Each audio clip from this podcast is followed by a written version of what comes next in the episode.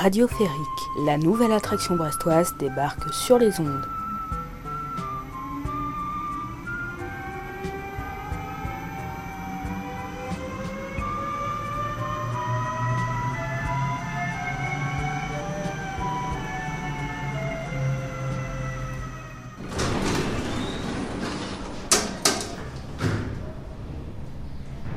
Salut et bienvenue à bord de Radioférique, un podcast made in Brest et desservi par le téléphérique.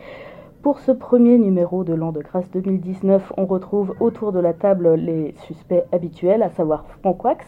Salut Franck. Bonjour Tu- bonjour à tous. Bonjour, tu vas nous parler de cinéma, je présume? Je vais vous parler de cinéma et je vais vous parler du film de chevet de tout le monde. De tout le monde, De tout le monde. c'est super. On retrouve aussi Toto Sportif qui va nous parler de hand. Bonjour à tous et meilleurs vœux à tous nos auditeurs. Pour à toi. Et pour répondre à votre question, évidemment, je vais parler de sport. Et cette fois-ci d'un sport qui réussit plutôt bien en français, c'est le handball. Oui, c'est c'est l'un des, des rares sports où Ça on devient une spécialité. Ouais, et ça commence bientôt le championnat du Alors monde. c'est en cours même, hein, puisqu'on est au mois de janvier, donc, et qu'il y a Ah, les championnats du monde, je vais vous en parler. Ouais. Tout comprendre. Vous avez vu comment Tata donne l'impression qu'on a enregistré l'émission il y a longtemps C'est On balèze, aurait hein, dû faire d'ailleurs, hein, puisqu'on prévoyait à l'origine de le faire le soir du, du premier de l'an. Mais vous vous êtes tous défilés. Voilà, tu fais bien de le rappeler, euh, Toto Sportif. On a entendu la, la belle voix euh, de- du majestueux Périclipos qui va nous parler de cuisine. Bonne année Bonne Non, je année vais à pas toi. parler de cuisine. Ah bon, d'accord. Je crois que tu vas nous parler de fabophilie et de laïcité. Voilà, c'est ça. C'est Oh bien là que je te note les trucs avant le ouais, début de l'émission. Mais je pensais que ça avait quand même un, un rapport avec, euh, avec euh, Lointain. la cuisine. Un lointain rapport. Euh, je suis désolée, euh, Franck Wax, mais je crois qu'à côté de toi, il y a un, un intrus. Il y a quelqu'un il y a quelqu'un qui nous regarde. Comment t'appelles-tu? Alors mon pseudo c'est Gloomskate. Gollum Skate. Est-ce que euh, ton vrai nom, ce serait pas plutôt Benji? Ah oui, euh, ça. Non, c'est ton vrai nom euh, Vous officiel. pouvez m'appeler Benji. Non, on va Salut, t'appeler Benji. non, on va t'appeler Gollum, c'est bien. Et qu'est-ce que, Gollum, ça marche aussi. qu'est-ce que tu fais autour de cette table? Est-ce que tu peux nous l'expliquer? Alors moi je suis venu m'incruster pour euh, parler de speedrun, D'accord. Bon, bah, tu pratique euh, vidéoludique autour du jeu vidéo. vidéo ludique autour du jeu vidéo. Bah, tu nous en parleras tout de suite après la chronique de Péric, le courrier des auditeurs.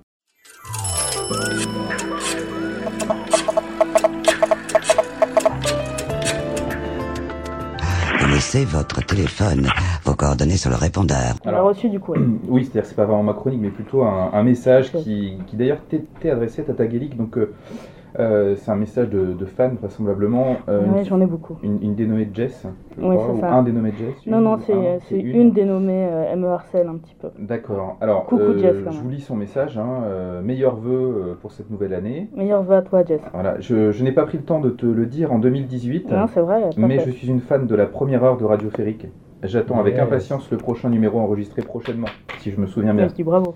En tant que grande auditrice radio au quotidien, j'adore le principe de l'émission qui me fait bien rire et égaye mon dimanche, surtout quand je suis en train de faire mon ménage. Et ouais, Je sais pas comment on doit le prendre ça. bah c'est, euh, c'est bien, c'est bien les podcasts, c'est pratique pour ça, pour égayer euh, la, la- la vie quotidienne des gens, y compris quand, Vous avez quand les personnes chacun vos personnalités et en même temps vous êtes bien complices. Le moment forêt noire pour ton anniversaire m'a bien fait rire. Et puis pour cette nouvelle année, ça m'a motivé à moi aussi renouer avec mes amours d'avant en reprenant du service côté médiation des sciences. J'aimerais vulgariser le processus de brassage sur notre site internet. Ah, pour présenter la fabrication de la bière. Ouais, Hmm, c'est ça. Il faut l'inviter aussi. Ben oui, je, vais, Ouais. je, je pense à, à inviter Jess pour qu'elle nous parle de, de Sinon, tout il ça. faudrait que l'on se cale un petit rendez-vous. Bon, alors, Ouais, là, bon, par oui, contre, bon, va- ça, va on verra bien, on va, on va réfléchir. Ouais. Tu vois, elle me harcèle, hein, c'est, pénible. Mais c'est cool, donc euh, Radio Férique euh, inspire les gens. Donc là, on a officiellement une fan, mais qui n'est pas de notre famille, c'est ça? Exactement. Ça, alors Ouais, là, et alors là, qui est- c'est... Progresse, plus ou moins proche. hein, bon. Bon, bah, je me tourne à nouveau vers, euh, vers Gollum Skate parce que euh, ce que tu as dit sur le speedrun, en fait, ça m'a pas beaucoup informé sur ce que c'était. Est-ce que tu peux nous en dire plus? Bien sûr. Alors le speedrun, c'est une pratique qui consiste euh, simplement à prendre un jeu vidéo et de le finir le plus vite possible, par tous les moyens. Et en quoi c'est drôle? La question qui tue. Alors euh, le speedrun, par exemple, pour euh, bien le comprendre et appréhender le concept, Ouais, on peut faire un petit parallélisme et parler d'athlétisme, par exemple. Par exemple, si je vous dis Usain Bolt, oui, voilà, il court très vite le 100 mètres. oui. En quoi c'est drôle de courir le 100 mètres? Ah, c'est pas drôle. hein. Ah. Non, Sauf si tu cours très très vite, ouais, parce que tu sais que tu vas gagner. non mais c'est, c'est une performance. Mais on Voilà. peut pas dire que ce soit amusant, quoi. Mon point est que si on demande à n'importe quel athlète euh, voilà, qui court le 100 mètres ou le 110 mètres haies ou euh, le marathon, etc., il aura énormément de réponses à vous apporter pour euh, expliquer sa vision des choses et pourquoi est-ce que pour lui c'est drôle, pourquoi est-ce que pour lui c'est intéressant, c'est fun, euh, Mhm. voilà, etc. Et le speedrun, c'est la même chose, mais rapporté aux jeux vidéo. D'accord. Et depuis combien de temps tu pratiques le speedrun? Alors moi je pratique le speedrun depuis 2013, début 2013.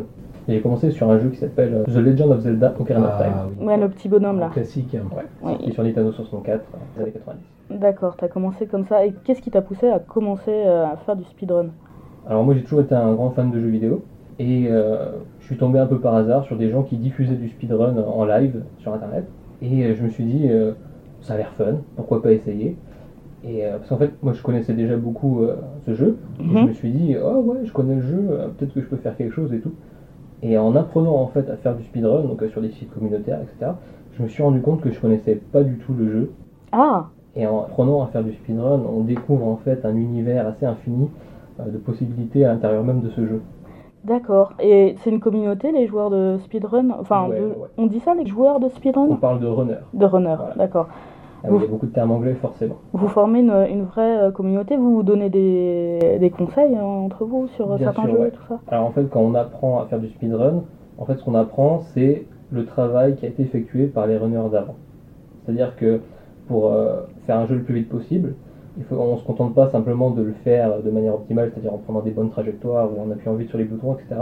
Il y a aussi euh, euh, l'exploitation de bugs, de glitch, on appelle ça des glitches. De glitch. Voilà, on exploite des failles dans le code du jeu pour gagner du temps.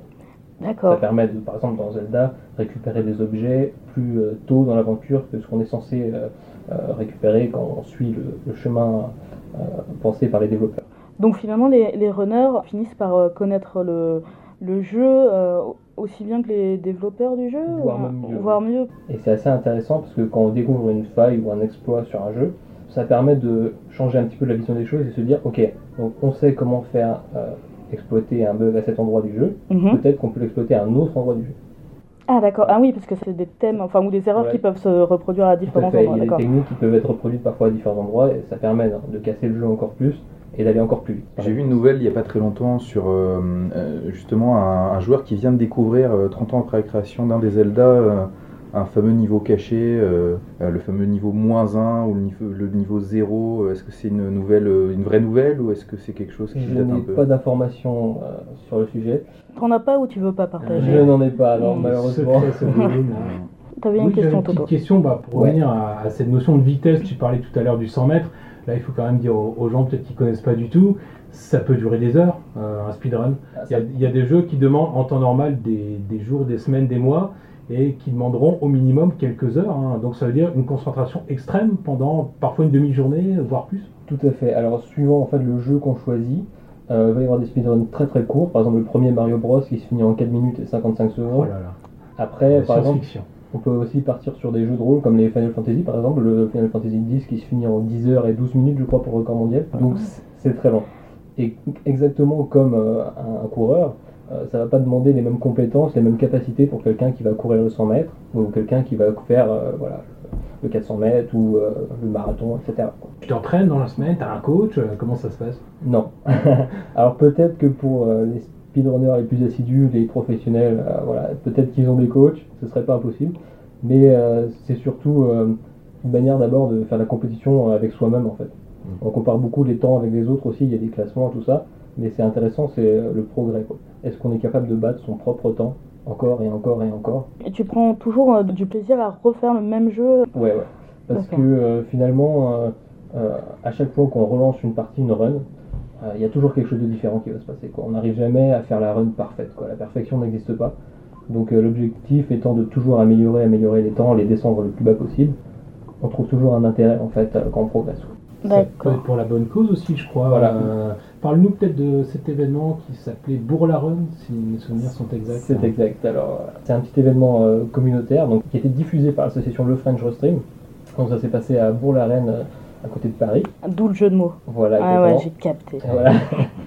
Et euh, du coup, euh, c'était ce qu'on appelle un marathon caritatif. Donc, qu'est-ce que c'est un marathon caritatif? C'est une pratique euh, assez propre au speedrun en fait, qui a commencé aux États-Unis euh, en 2010 avec euh, l'AGDQ, la Western Games Done Quick. Oula. Voilà. Et en fait, c'est qu'est-ce que c'est? C'est un relais en fait. C'est-à-dire que là, par exemple, à Bourg-la-Reine, ça a duré 48 heures.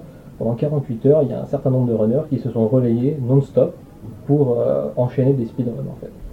Et donc le tout a été diffusé en direct sur Twitch, c'était aussi ouvert au public, euh, il y avait une centaine de personnes dans la salle. je sais Ah, quand même Ouais. Ouais, c'est pas mal. Et tout ça pour le téléthon. quoi. Voilà, tout ça pour le Téléthon, en, du coup en 48 heures, 50 heures je crois, on a récolté euh, 26 630 euros. Oh, bravo, bravo. Moi, je j'applaudis. Voilà. Ah, applaudissez tous, On est quand même enfin. encore loin de, euh, du coup de la GDQ aux États-Unis qui euh, vient de se finir en ce début du mois de janvier là, qui vient de récolter euh, 2 400 000 dollars. Ah oui, en effet, euh, c'est- c'est loin. contre le cancer. C'était la, la première fois que vous faisiez ça pour le Téléthon Ou Alors, il y, a- il y a déjà eu des marathons Là, caritatifs c'était la quatrième édition Ouais. et on a explosé le record des éditions précédentes. Eh ben, formidable. Ouais. On peut que euh, te féliciter, t'encourager à recommencer l'année prochaine. Et surtout, euh, félicitations aux gens qui ont donné pour le Téléthon. Oh, qu'est-ce qu'il est gentil, est-ce ce Gollum. euh, Oh, Est-ce que sur Brest, il y a des, je sais pas, il y a un club, il y a des rencontres entre speedrunners, ou est-ce que ça se passe que sur Internet qu'il y a, à part ce type de rencontre un petit peu événementielle, est-ce qu'il y a d'autres moments où les gens se rencontrent dans la réalité, et notamment dans la région brestoise? De la région brestoise, euh, je ne crois pas. Alors, en tout cas, il y a, il y a- du super play sur Brest. hein. Il y a beaucoup de super play, donc notamment des jeux, des jeux de baston. C'est ça. quoi le super play? Le super play, en fait, c'est de prendre un jeu vidéo et tu joues de manière euh, très forte. C'est-à-dire, euh, les gens qui vont faire des high scores sur Tetris, par exemple, c'est du super play.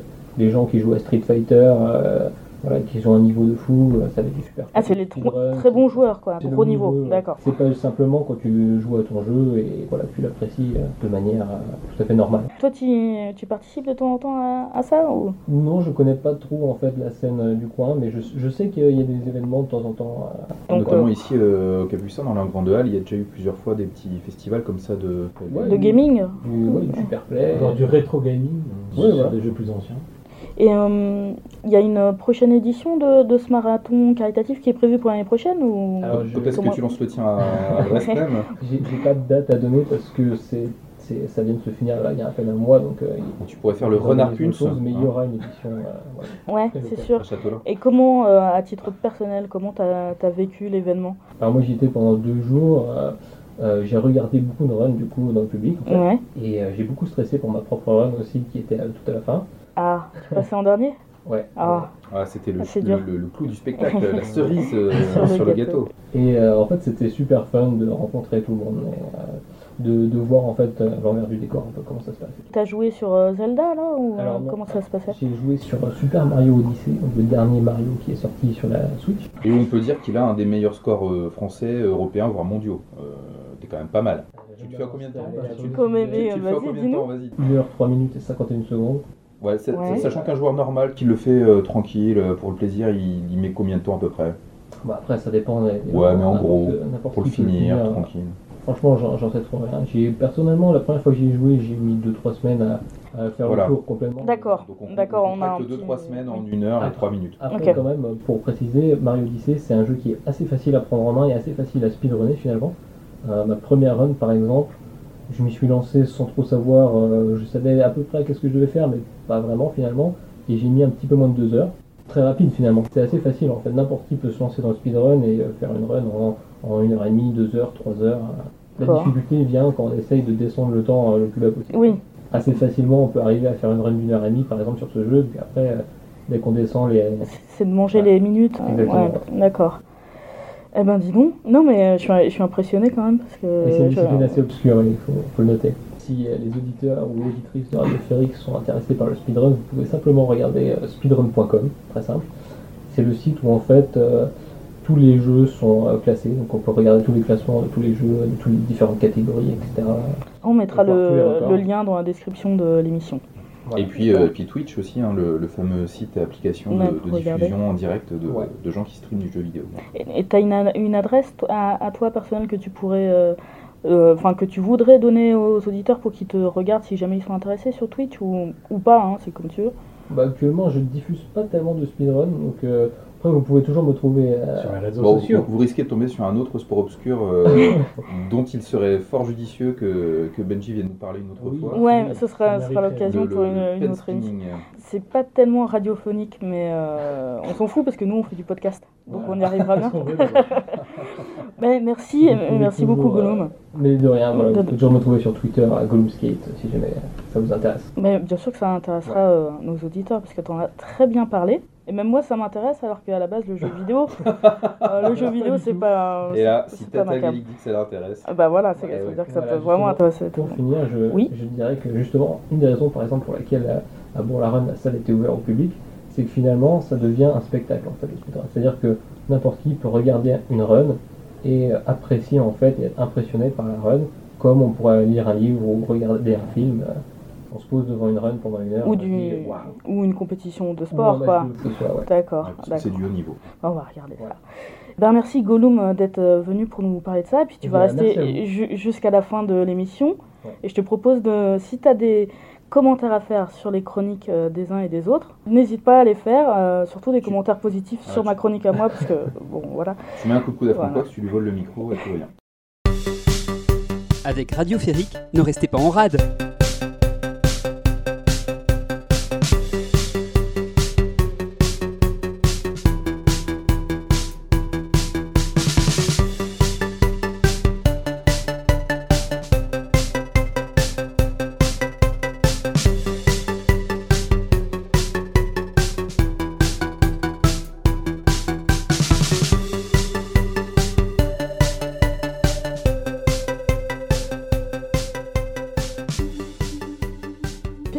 Plus ou moins dans le sport, enfin, voire même carrément dans le sport, je propose qu'on y reste.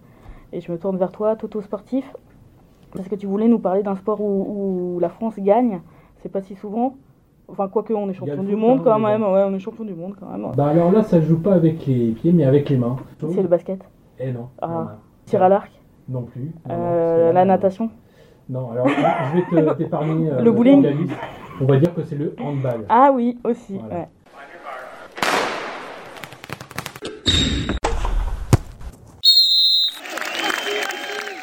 Tu noteras que j'ai bien dit handball et pas handball, Oui, puisque ça se prononce à l'allemande. Et c'est donc depuis quelques années une spécialité bien française, chez les gars comme chez les filles d'ailleurs. Dans les grandes compétitions internationales, notre palmarès s'est en effet considérablement enrichi depuis le milieu des années 2000. Dix ans plus tôt, des pionniers nommés les Barjots avaient ouvert la route, mais sans connaître la consécration. Le XXIe siècle a donc engendré l'avènement d'une génération dorée, celle des experts. C'est encore mieux que la série télé du même nom. Ah oui, carrément, oui. carrément mieux. Ça dépend de la franchise. Ah, Euh, bon, non, ça- non. chacun ses goûts. En tout cas, visez un peu ce palmarès. Deux médailles d'or au JO de 2008 et 2012, trois titres européens entre 2006 et 2014, quatre titres mondiaux entre 2009 et 2017, dont les deux derniers en date. Ils ont quasiment tout raflé, les Bleus. En ce mois de janvier, ils ont même l'occasion de réussir la passe de 3, ce qui n'a jamais été fait à ce niveau lors du championnat du monde 2019 qui vient donc de commencer. De commencer. Oui, oui. Puisqu'à l'heure où on se parle, la France a joué deux matchs et les a d'ailleurs gagnés. Bravo. Et tout cela sans son stratège Nicolas Karabatic, qui devrait d'ailleurs faire son retour aux affaires incessamment sous peu avant la fin de la compétition. Et même sans son gourou Claude Onesta, désormais retraité, cette équipe a manifestement encore faim de succès. En tout cas, la sélection féminine a montré l'exemple en décembre dernier, donc il y a à peine un mois, oui. en s'adjugeant chez elle l'Euro 2018. C'était sous la houlette d'un autre sorcier, Olivier Crumbles, qui avait euh, déjà euh, conduit cette équipe à d'autres succès, puisqu'on compte pas moins d'une dizaine de distinctions majeures pour l'équipe de France féminine depuis 1999, dont deux titres mondiaux en 2003 et 2017, et une médaille d'argent au JO de Rio en 2016. C'est donc une sacrée performance collective qui contribue à populariser dans l'Hexagone ce sport très pratiqué chez les jeunes, mais qui a mis du temps à intéresser le grand public et les médias. Pas les médias surtout. Oui, oui, c'est vrai que pendant un moment, là, même les, les phases finales n'étaient pas retransmises euh, sur les grandes chaînes. Ouais. Ça a un petit peu changé. Et même des chaînes qui, qui diffusent carrément les, les grands championnats et les Coupes d'Europe. Donc c'est c'est un premier pas, mais c'est aussi parce que le, le public suit, bien sûr. Mais sans vouloir tirer la couverture, euh, le Nord Finistère est un terreau particulièrement fertile pour le hand féminin. Il y a évidemment l'étonnante réussite du club de Brest. Alors ça avait commencé avec Feu l'Arvor 29, hein, pour euh, ceux qui Ah ouais, s'en souviennent non, je pense qui avait été champion ou championne de France avant de devoir fermer boutique pour des problèmes d'argent. Mais depuis trois ans, le Brest-Bretagne Handball a pris le relais et revient au sommet. Il a déjà remporté deux Coupes de France en 2016 et 2018 et évolue désormais en Ligue des Champions. De quoi ravir les supporters du bout du monde, hein, c'est le COP officiel du BBH qui anime l'enceinte de la Brest Arena lors de chaque rencontre à domicile. Et avec près de 4000 personnes de moyenne dans les tribunes, il s'agit tout simplement de l'une des meilleures affluences du continent pour le hand féminin. Ah ouais. Ouais, carrément. Ah ouais. Et d'ailleurs, c'est aussi tout naturel de retrouver parmi les Françaises qui ont été sacrées championnes d'Europe le mois dernier, trois joueuses du cru, Alison Pinault, Polita Fopa et Pauline Kouatanea. Et encore, la gardienne de but euh, Cléopâtre Darleux avait dû renoncer pour cause de blessure. Tout ça pour vous démontrer que oui, le hand est enfin devenu un sport qui passionne les foules. Pas encore autant que le foot, hein, c'est entendu, mais quel chemin parcouru depuis 20 ans Il faut rendre hommage aux dirigeants de la fédération et des clubs français qui ont su travailler main dans la main pour allier réussite sportive et économique. Ensemble, ils ont permis l'éclosion de véritables champions et championnes.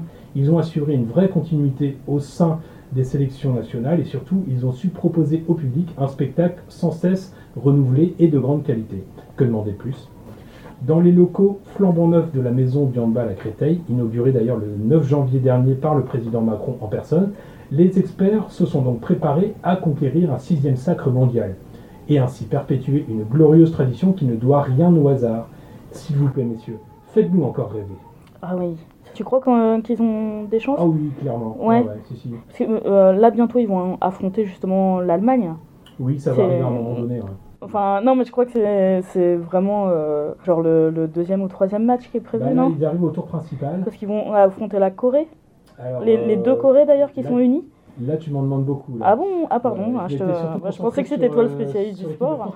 Spécialement sur son tableau euh, de qualification, mais elle a de grandes chances d'aller au bout. Ça, c'est clair parce qu'elle a un effectif de, de folie Ouais. avec des, des joueurs qui, à chaque poste, sont quasiment les, les meilleurs euh, dans leur Ouais, et Karabatic qui va peut-être faire son retour s'il est au point parce qu'il revient de blessure, c'est ça? revient d'une blessure Ouais. Et normalement il était indisponible jusqu'au bout, sauf que là on vient d'apprendre que finalement il pourra peut-être jouer sur la fin de la compétition. Ouais, les Allemands ils rigolaient Bah, pas trop, il hein. Ah ouais. ça, Mais, fait, euh, ça fait toujours voilà. rigoler quand On les Allemands ont peur. habitué à voir cette équipe gagner qu'on n'imagine pas qu'elle puisse. euh, alors c'est déjà arrivé, Prépare-toi quand mais même. à- ouais, on s'imagine pas qu'elle puisse ne pas aller en finale et ne pas gagner. Sinon, ça va être euh, comme le week-end dernier où tu vas avoir une Ah petite non, non, désillusion. non, on ne parle pas du Stade Rennais. On parle du. Stade Rennais qui a, éliminé le Stade Brestois en, en Coupe de France, évidemment, on en parle. Parce que c'était. Là- c'est du foot, C'était euh, beau oui. c'était grand. Oui, bah non, mais je voulais Revenons plutôt au hand et bah, du coup je vous pose aussi la question, peut-être avec votre œil un peu extérieur, est-ce que vous c'est un sport que vous suivez? Parce que alors moi j'avoue que je, je viens du foot, j'ai fait du foot depuis que je suis gamin, j'ai eu du mal un petit peu à, à me mettre au hand, mais là depuis quelques années euh, il faut reconnaître que c'est devenu un sport majeur en France. Alors je ne sais pas si chez vous ça suscite de l'enthousiasme, de l'engouement, voire toujours de l'indifférence, hein. il y a peut-être des gens qui, qui s'y sont pas mis encore. Bah alors, en ce qui me concerne, moi j'ai regardé, j'ai suivi la, la finale hein, de, de l'équipe féminine. Mhm. J'ai déjà oublié contre qui elles ont joué.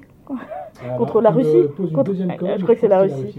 Et euh, ben, quand je me retrouve devant, devant un match, en effet, même si je regarde pas les autres, euh, le, la- le reste du temps, les compétitions, mais tout simplement parce que c'est pas diffusé, Mm. je reste regarder parce que euh, même sans vraiment de comparaison euh, possible, je vois bien que c'est de la grande qualité quoi, de, Ah oui. de jeu et donc c'est hyper distrayant et c'est intéressant à regarder. Donc moi j'aime bien si on en proposait plus. Euh, à la télé, je regarderais, c'est sûr. hein. Mais Bah, après, non, je, non, non, je- j'y jouerai pas parce que c'est hyper fatigant. D'accord. Ah oui, c'est sûr, il faut courir un petit peu. Bah voilà, ça. c'est donc c'est c'est trop, mais. Pourquoi je te vois bien aller faire un petit tour à la Brest Arena pour voir les hand. hein.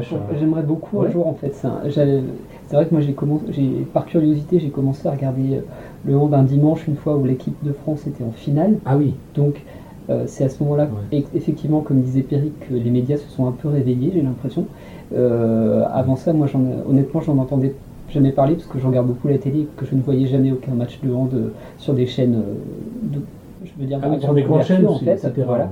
Et, euh, et du coup, ça a suscité mon intérêt pendant un, un petit temps, jusqu'au moment où, où je crois, hein, si je- Vous avez zappé sur TF1 non, c'est presque. euh, ça pouvait, ça pourrait être une manœuvre de TF1, mais il y a, il y a eu une, une histoire un peu, euh, un petit peu louche, euh, une histoire de gros sous et de paris truqués. De Karabatic.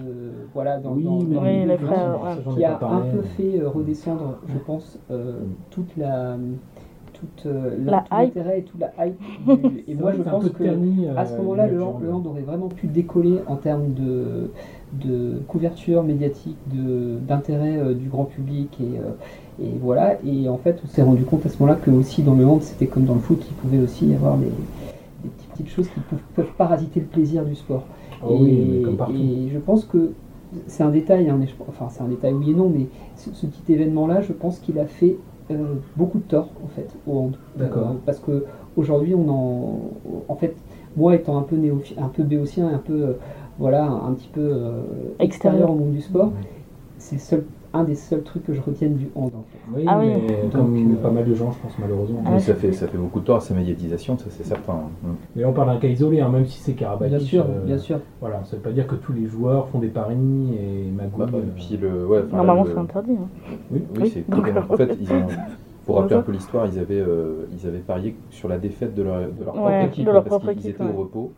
Et euh, étant au repos, ils s'étaient dit qu'ils pouvaient se permettre ce genre de choses. Ils ont carrément organisé tout un. Alors, ils- ont organisé, on ne sait pas exactement qui, ils. Il y a des gens qui ont été condamnés dans cette histoire, donc on va pas non plus trop s'amuser, mais euh, il y a des gens qui auraient organisé des paris collectivement. Ils ont été plusieurs à miser Ouais. sur la défaite de l'équipe. euh, et, et effectivement, ce jour-là, il y a eu une défaite de l'équipe qui était relativement anormale par rapport à leur statut de champion et tout ça. Bon, bref.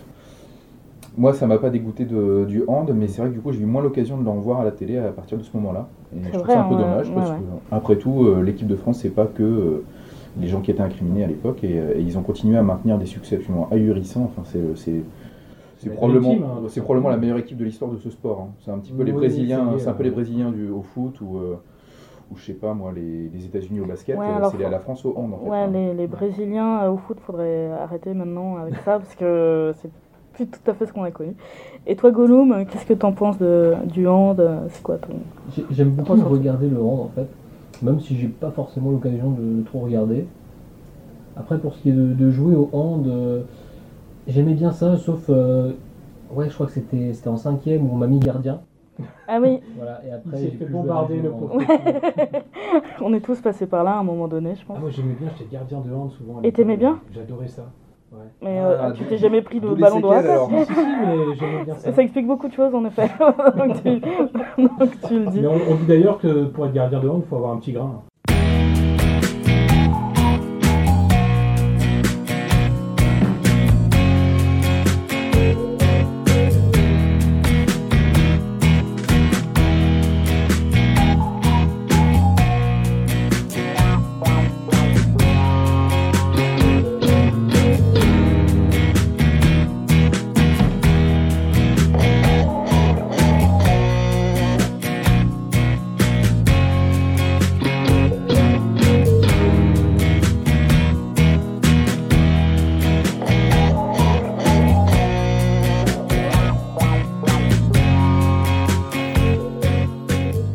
Bon, ben, c'était la, la parenthèse, euh, enfin, plus qu'une parenthèse, la chronique sport.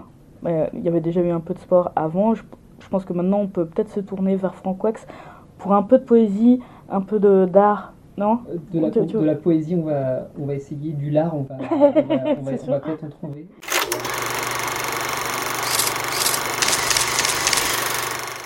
J'ai sciemment pris euh, la décision pour ce premier numéro de l'année de, de laisser un peu les autres parler à ma place.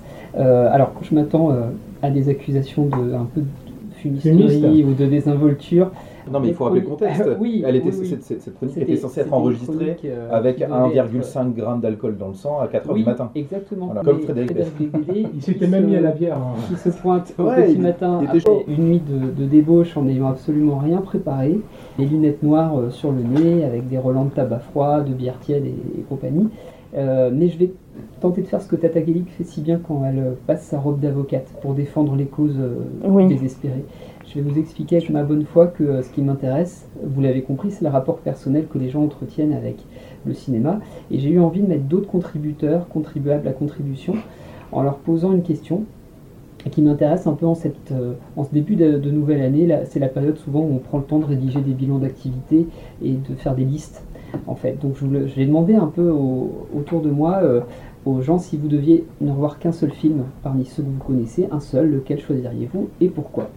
Et euh, bah, je me propose de, de faire- de vous faire part de, de certaines de leurs réponses. Je ne peux pas citer tout le monde et, et par souci de communication et de d'ouverture de notre public, j'ai choisi de, de me limiter aujourd'hui au retour des personnes qui euh, sont des nouveaux auditeurs ou euh, qui ne sont pas forcément mes, mes collaborateurs autour de, autour de la table. Donc, ce qui est intéressant dans, dans l'ensemble des réponses que j'ai reçues, c'est la diversité. C'est-à-dire qu'il y a énormément de, de choses différentes et ça, euh, et ça évoque un petit peu le, vraiment le- la manière dont chacun envisage un peu le cinéma et c'est des réponses qui m'ont intéressé. Je voulais commencer par Mélanie est à Lyon et, qui me dit, je cite, Euh, Là tout de suite, je pense au film Papa de Maurice Barthélémy, parce que c'est un road movie dans une Volvo, parce qu'il y a Alain Chabat, parce que c'est drôle et mystérieusement tendu à la fois jusqu'au dénouement, parce que les jeux de Chabat et du petit garçon sont parfaits, parce que c'est trop peu connu. Euh, même si c'est pas un grand pilier du cinéma, moi ce film m'accueillit et je suis resté sur ce coup de foudre. Euh, Aujourd'hui c'est ça, mais demain ce sera peut-être autre chose. Voilà. Lucie, de son, de son côté, elle pense au cinquième élément parce que euh, c'est un film qu'elle adore. C'est son père qui, l'a montré, qui lui a montré le film quand elle était petite, car on l'appelait Lilou. Et euh, au début, euh, on lui montrait seulement des extraits parce qu'elle avait trop, elle avait un petit peu peur, donc elle pouvait pas voir le film entier. Et à partir du moment où elle a pu le voir en entier, elle l'a vu avec évidemment un nouveau point de vue et elle le redécouvre toujours avec une, une très grande joie en fait. Voilà. Multipass. Absolument. Euh, Benji, un, un ami brestois, Tiens, qui, tiens. euh, qui lui a choisi Harry Potter et l'Ordre du Phénix. Ça pourrait être n'importe lequel de la série, dit-il, mais il a choisi celui-ci peut-être parce qu'il apprécie en particulier l'ambiance du film très sombre et qui a pourtant une, une petite lueur d'espoir. Euh, Lise choisit Requiem for a Dream parce que euh, elle trouve que c'est un film très puissant. Elle dit Je ne l'ai vu qu'une seule fois, mais je me souviens parfaitement de l'histoire et de ce que j'ai ressenti. Il m'a fait réfléchir, il m'a fait prendre conscience de beaucoup de choses auxquelles je ne pensais pas forcément à ce moment-là. Et comme je l'ai vu qu'une seule fois, le revoir encore et encore me permettrait, me permettrait de voir les choses encore différemment. Euh, Nico, de son côté, euh, nous dit Pour moi, c'est Les Évadés. Je ne l'ai vu qu'une seule fois aussi. Et à vrai dire, je m'en souviens pas bien. Et pourtant, il m'a marqué dans sa manière de raconter l'histoire. Euh, la première fois que je l'ai vu, c'était un dimanche pluvieux, il n'y avait rien à faire. Ça m'a ramené à mon enfance et à ces mêmes dimanches ennuyeux où je passais le temps devant des films pour me divertir. Et euh, il nous dit qu'un film nous impacte différemment selon la manière dont on le voit la première fois. Euh, pour lui, Les Évadés, c'est un film simple, un film beau, qui nous plonge dans son histoire et qui nous laisse sur un sentiment d'optimisme. Et euh, c'est cette sensation qui, euh, qui, pour lui, est restée euh, la sensation la, première quand il a, quand il a découvert, découvert ce film. Caroline répond Princess Bride de Rob Reiner. Elle nous dit J'avais 6 ans à sa sortie, je l'ai vu quelques mois plus tard dans un sur un enregistrement. Je l'ai vu, je l'ai revu des dizaines de fois, je le connais par cœur, je m'en lasse pas. Et euh, mon âme d'enfant aimera toujours vivre cette aventure sur un cheval au galop, traverser les mers, escalader les montagnes, survivre à la mort et pourfendre l'homme aux six doigts. Et chaque scène me procure une véritable joie, nous dit-elle. Oh bah dis donc. C'est un, un- chouette, témoignage aussi de, de, de spectatrices. Emmanuel nous parle euh, de Love Streams de John Casavetes, qui euh, est un film qu'elle a vu il y a longtemps, mais euh, elle l'aime beaucoup pour son interprète, Jenna Rollins, et ses fragilités, pour euh, elle et pour John Casavetes, qui sont frères et sœurs pour une fois dans le film. Ils sont beaux, ils y sont fracassés, nous écrit-elle, euh, en équilibre, toujours humain. Et le film propose pour elle un univers qui dépasse le cadre d'un film en fait. Il est peut-être la somme de tous les autres films du couple et ça lui parle profondément d'amour. Donc c'est un film qui est, qui est très important, très important pour elle. Voilà, c'est quelques petits témoignages que j'ai reçus euh, autour de moi. Pour information, mes, mes collègues de table avaient eux aussi euh, joué le jeu. Euh, Anthony avait choisi Un jour sans fin, qui est un, Ah bon un Bah, choix. ça recommence tout le temps. ah, Ouais, assez- mais jamais. je, je pensais que assez tu aurais dit un retour vers le futur. Ah, euh, j'ai non. hésité, hein. Moi j'avais Ah ouais, j'avais effectivement, je suis très ça aussi. surpris ça. Et là, j'étais très très surpris et j'ai trouvé ça vraiment original parce que euh, effectivement, bah, à chaque recommencement, comme disait euh, Toto Sportif, en fait, euh, euh, l'adrénaline est au rendez-vous et on se demande ce qui peut changer. Euh, c'est une fable sur la lassitude, sur les habitudes. C'est un peu Bah, retour vers le passé. C'est un peu, ouais. Ouais. exactement. Donc il y a quand même un temps, euh, Répétitif. un, ouais. un système de, de, de thématique autour du voyage dans le temps qui est très, Ah très oui, cher au, cœur de, de Toto. Euh, Tata Guélic nous avait parlé de deux films. Ouais, parce que moi je triche. que- voilà, Donc, elle, ouais. elle fait rien comme tout le monde, donc elle aime bien, euh, elle aime bien ne pas choisir. Ouais. Donc elle avait choisi euh, euh, Les 400 coups euh, de Truffaut et Mulholland Non. de David Lynch. Oh non. Si, Oh là là. tu n'as pas le droit de juger. Mais Je, là, je je ne je juge pas. Ah, voilà. Et lui, pareil qu'Angélique, avait en quelque sorte. euh, Non, j'ai hésité, mais j'ai Il a choisi. hésité, mais il a choisi. Il avait euh, au départ. La grande vadrouille. par- ça aurait pu. Pardon. Euh, Ça aurait oui. pu. Non. Il a, il a plutôt pensé à The Party en fait de Ah, Ward, ah tiens, qui est un c'est film qui fait, euh, Mais mon vrai choix, c'est Playtime. euh, ouais, parce que euh, voilà. euh, Ah ouais, Playtime. The Party, la difficulté, c'est que ça lui provoque des crises d'apople- d'apoplexie Je que risque ma vie il quand je ne vois peut ce pas film. le voir plusieurs fois, donc euh, Playtime, le film de Jacques Tati, est un film qui est important pour lui. Euh, je peux pas tout citer aujourd'hui, mais on, on pourra euh, euh, mettre sur la page Facebook, sur Twitter, euh, tous les témoignages qui ont été euh, euh, envoyés et qui Oui, n'ont pas pu bonne être cités aujourd'hui. Ouais, ouais. alors, euh, moi, c'est une Mais oui. question que j'ai pas forcément. euh, Ah, euh, t'as pas répondu à ça si, j'ai mais c'est une question à laquelle j'ai pas trouvé de réponse satisfaisante. Bon, si on sait tous que c'est Euh, 2001, l'Odyssée de l'espace. Bah, voilà. Alors, je, je peux vous dire que ce n'est pas un film de ça Ah c'est sûr. Euh, ça, voilà, ce n'est pas non plus un film avec George Clooney. Et grâce à Dieu, ce n'est pas un film de Kubrick avec George Clooney, ce qui n'a jamais pu se faire. Sur un scénario d'Alfred Hitchcock. Voilà, c'est- quelque chose qui, euh, qui est toujours en- un peu en mouvement pour moi. Aujourd'hui, je répondrais euh, peut-être euh, le film de Terry Gilliam, euh, Les aventures du baron de Munchausen, qui est Ah un oui. film euh, qui compte beaucoup pour moi. Ah oui. Euh, qui, voilà, demain peut-être que ce sera euh, euh, Fenêtre sur cour d'Hitchcock, peut-être que ce sera euh, euh, autre chose, euh, mais euh, c'est. euh, Ouais, mais le, principe de ta question, c'est que ça change question. pas, quoi. Et étant le, le- celui qui pose la question, je m'autorise D'accord, d'accord, ok. de, Oui, c'est vrai, de moi, faire- de- de ne pas répondre à la C'est vrai que moi j'ai donné deux titres, alors euh, bon, j'ai Voilà, j'ai rien à dire. Ouais. En fait, nous, on a le droit. Ok, Nous, on peut- nous on fait, on on a fait ce droit et, euh, et c'est et en fait voilà merci à merci à tous les contributeurs et j'espère que 2019 apportera aussi des, des nouveaux films peut-être de chevet Euh, Classiques, c'est tout ce que ouais. je peux souhaiter en fait pour euh, qu'on ait Bah oui. un- la chance de pouvoir voir encore des films qui changent notre vie et qui nous qui nous changent nous aussi euh, notre regard notre, manière de voir le monde et puis euh, et puis ben, c'est euh, en ce moment il y a une production cinématographique internationale qui est très très riche et qui fait émerger aussi des c'est un peu hors sujet hein, mais qui fait un peu émerger des, des, des films de, de nationalité qu'on n'avait pas forcément l'habitude de voir en fait euh, récemment Ah, des du films islandais des films Ouais. euh, suédois des films euh, argentins des films qui avaient euh, dans lesquels il existait déjà une production, mais dans lesquels euh, on n'avait pas forcément de visibilité euh, au niveau de l'international. Mhm. Et euh, aujourd'hui, on a euh, l'impression que euh, on sort vraiment, euh, en tout cas, euh, du clivage euh, film français et film américain en France comme diffusion. Il y a énormément de nationalités de films qui sont euh, sortent chaque semaine, donc c'est Donc euh, Donc, il y a encore il y a plus de probabilité de trouver un, un nouveau Oui. film qui, qui Oui, change la façon de voir. oui. Radio Ferrec, l'émission Radio Phonec.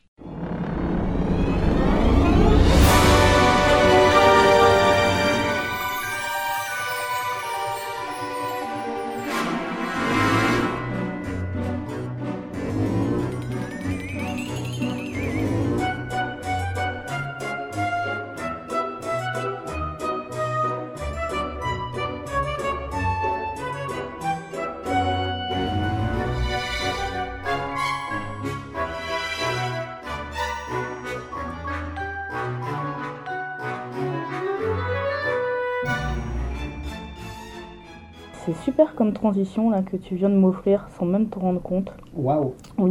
parce que ça va être l'ordre de ma chronique. Il sera question de, de perception du monde. C'est vraiment très particulier. vaste. Ouais. Non, mais là, je vais vous parler d'un phénomène. euh, Est-ce que vous avez entendu parler de l'effet Mandela? Ah, ça me dit je chose. connais alors. l'effet papillon. Ouais. Oui, bah, c'est pas du tout ça. Il y a forcément un presque, rapport avec mais pas euh, du tout. Nelson. mais- Tout à fait, tout à fait. Il s'agit de Mandela comme euh, feu le président sud-africain. Oui, exactement, du nom du symbole de la lutte anti-apartheid. Alors, je vous explique. Tout démarre en 2005, lorsqu'au détour d'une conférence, la blogueuse Fiona Broom, alors je crois qu'elle est plus ou moins spécialisée dans les, domaines ésotériques hein, déjà, pour vous situer un peu le personnage. Donc elle, a- elle assistait à une conférence où elle l'animait, je sais pas trop, et en fait elle réalise qu'elle n'est pas la seule à se souvenir, et là je précise que je fais des guillemets avec les doigts, elle se souvient donc que euh, Nelson Mandela est mort derrière les barreaux dans les années 80.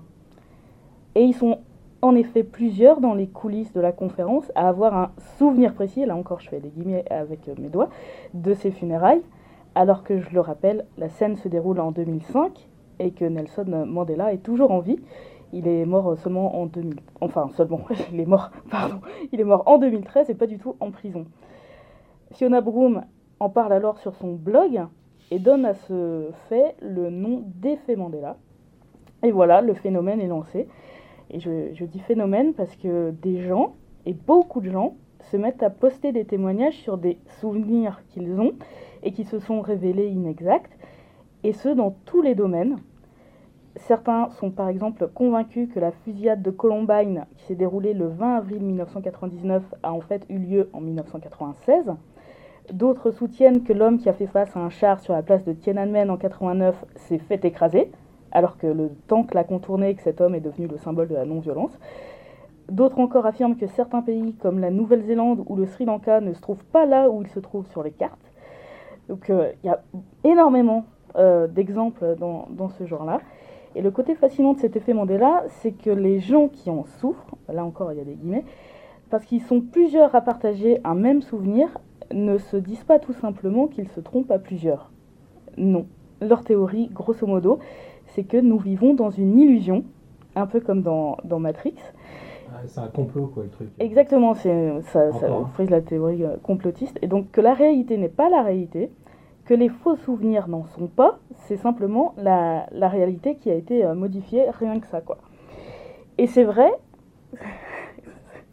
c'est vrai que c'est peut-être plus facile à croire que d'admettre que Freddie Mercury ne dit pas of the world à la fin de la chanson We Are the Champions, que Dark Vador n'a jamais prononcé la phrase Luke, je suis ton père, pas plus que E.T. n'a dit E.T. téléphone maison. Ouais, je sais c'est dur, mais c'est la vérité ce que je vous dis, parce que j'ai vérifié. Si le sujet vous intéresse, je vous recommande de vous pencher, mais, mais pas trop, hein, on s'entend parce qu'on a vite fait de tomber dans le trou, sur le cas de la franchise américaine de littérature pour enfants Berenstein Bears. C'est l'un des effets Mandela les plus fréquemment cités. C'est vraiment. Euh, c'est assez dingue en fait quand, quand on se penche euh, là-dessus.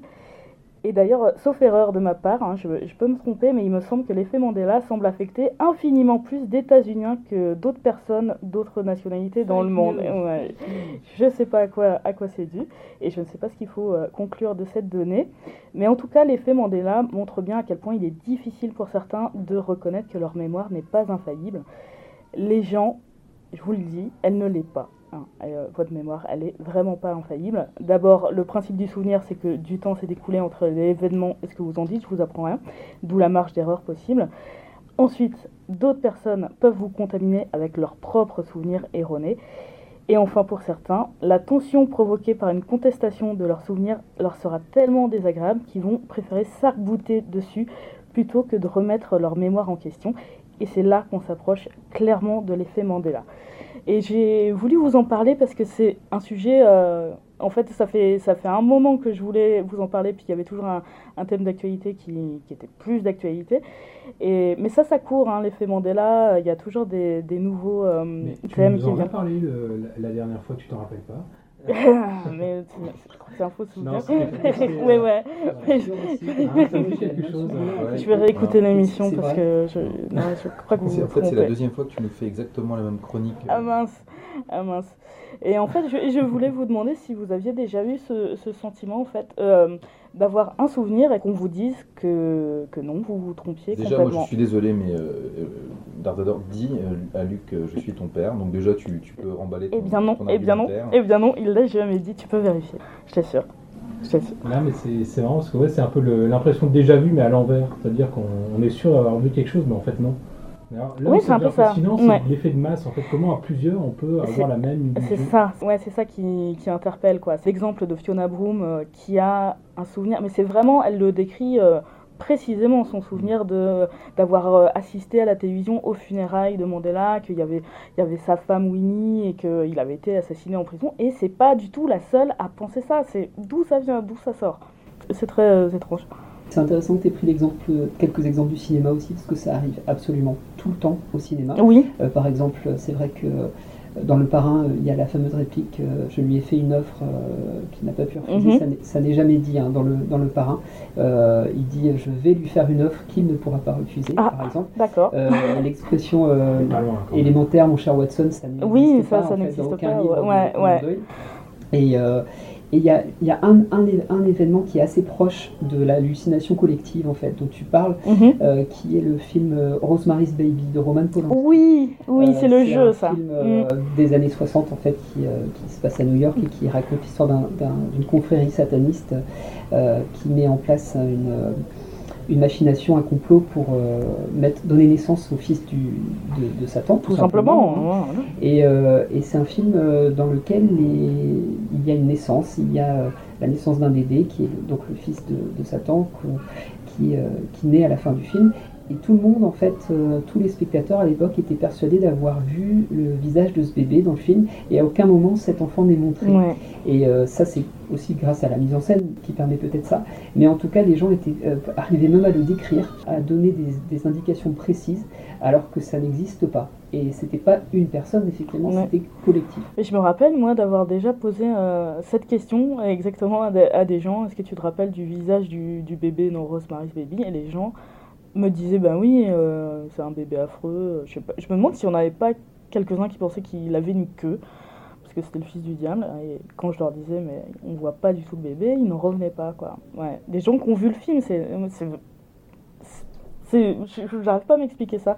Comment on peut, euh, on peut s'imaginer à ce point-là les choses et se les représenter euh, comme ça? Mais je pense que le film est fait, euh, est construit euh, pour ça aussi. Là, c'est Oui. parce que c'est à la, à la fin. la parole et l'expression des acteurs remplacent énormément de choses. Enfin, il y a- en fait, on, on voit la manière dont eux regardent l'enfant. Donc c'est ça aussi qui, je pense, permet Ouais. de, de nous de, Oui, de- une identification et une projection vers ce qu'ils sont en train de regarder mais qu'on ne voit Mm. pas. Ouais. Et, euh, et dans le cas de Mandela, en fait, euh, c'est encore plus fou parce que euh, là, vraisemblablement, il n'y a même pas un film qui permet de ça, qui permet d'avoir, euh, qui existe et qui permet d'avoir d'être à l'origine du- d'un malentendu. Mhm. Là, les funérailles n'ont jamais été, enfin, ça n'a jamais eu lieu. Non. Donc c'est un événement fabriqué de toutes pièces en plus. Alors, euh, cet exemple-là est vraiment très particulier parce que, en fait, euh, le fait que ces funérailles aient eu lieu en, en- dans les années 80, à la sortie de prison, en fait, ça figure sur un, si je ne me trompe pas, sur un manuel d'anglais euh, de euh, sud-africain où on parle de ça, de, De- des funérailles. des funérailles Ah. de Mandela qui, eu lieu, qui ont eu lieu en ont eu 1980 et qui ont été suivis, qui auraient eu lieu en 1980 et qui ont été suivis d'émeutes. Et c'est écrit noir sur blanc dans un manuel sud-africain. Donc, c'est- donc ça ne date pas d'hier. Et, c'est ça qui est, qui est, Ok. qui est vraiment euh, étonnant. Mais il y a beaucoup d'e- d'exemples, et, et notamment celui des Berenstein Bears. Ça pose vraiment. euh, Enfin, non, ça pose pas question parce que c'est juste des gens qui, ont un- qui se trompent, tout simplement. Oui, Ils se trompent. oui, Mais il y a vraiment un, un phénomène de, de masse autour de, de l'erreur, en fait. oui. Voilà. Parce que, en, en fait, les Berenstein, Berenstein Bears, la plupart des Américains euh, pensent que ça, ça se lit Berenstein avec E-I-N, oui. alors que c'est Berenstein avec un A. Alors pour nous, Français, ça ne change pas grand-chose, mais pour eux, ça change toute la prononciation. Et ça a bercé leur enfance. Donc euh, vraiment, quand les gens apprennent que c'est pas du tout Berenstein, mais Berenstein, euh, ils, ils bug. Ils bug. Et ils pensent, bah non, là, clairement, on n'est plus dans la réalité, la réalité a été modifiée. Comme quand on voit le logo Carrefour euh, avec euh, un nouveau regard, Ouais. on voit le C exactement, c'est ouais, un peu un, un phénomène euh, similaire. Voilà, Euh, je me tourne maintenant vers euh, Périclipus. On va, on va teaser pour la prochaine fois. en fait. Ouais, t'auras Ouais. pas le temps? Non, Ah, non, on n'aura pas le temps. Bon, Moi, ma chronique, on en, on en reparlera une prochaine fois. Ça me donnera l'occasion de la peaufiner d'accord. et de, et de vous préparer quelque chose à vous, pour vous remplir la bouche pendant que je parle. Comme ça, je suis Ah. sûr d'avoir du temps. Ah, formidable. c'est que là, en fait, la médiathèque va faire. Oui, c'est ça, hein, c'est tout. J'allais le dire, c'est pas parce qu'on a hâte de vous quitter, surtout qu'on a mis vachement de temps avant de se réunir pour, euh, pour enregistrer. Mais euh, les capucins, vous fermez, c'est bien triste. C'est bien triste, ouais, ouais. Donc euh, on va, on va. Ouais, je suis désolée pour toi. Mais faut pas, euh, faut pas. Mais tu auras, double de temps euh, la, Ah la oui. prochaine fois. Je. Voilà, donc il faut que tu travailles deux fois plus. Pas ça On va pas couper la prochaine fois. voilà. Euh, je, je tiens à remercier une nouvelle fois euh, Gollum Skate euh, de, d'être, euh, de nous avoir rejoints pour nous présenter le speedrun. C'était très gentil. Il n'y a pas de quoi, c'est un plaisir. Et euh, peut-être que tu pourras revenir pour nous parler de ta deuxième passion, où tu, euh, où tu excelles aussi. Pourquoi pas Ça serait Je- chouette. Spinning. Ouais, ah, La tu plomberie robinetterie. la plomberie, robinet, truc. C'est des figures avec des crayons, voilà. On en Bon, quoi qu'il en soit, euh, ouais, les capucins ferment. Le téléphérique est déjà parti, donc on va, on va juste prendre nos pieds puis on va marcher. On se retrouve euh, en début de mois prochain, on Oui, verra oui. bien. Euh, vous avez déjà des, des pistes pour la prochaine fois de, Oui, de réflexion? en parler dès maintenant? Ah non, non, on je, je, demandais parce que moi j'en ai pas quoi. Ah. C'est pour ça, c'était pour me rassurer On moi-même. va t'aider, on va trouver. Surtout si les auditeurs ont des, des suggestions. Oui. N'hésitez pas à nous contacter. Euh, sur les réseaux sociaux, Voilà. sur euh, euh, radioferric.gmail.com, il faut euh, nous envoyer tout ça. Oui, Vous aurez compris qu'on est tous des grosses feignants. je crois que c'est bien clair. Donc euh, oui, on est, on est accessible via Twitter et via Facebook et par euh, notre euh, adresse mail radioferrique.gmail. arobase gmail.com. Voilà. Donc on se revoit dans, dans- on se reparle dans quelques semaines. Voilà, tout À simplement. très bientôt. Merci À bientôt. Ciao. Nous arrivons à la station Jean Moulin, descente côté gauche. À bientôt. We are arriving at Jean Moulin Station. Please get out on the left. See you soon.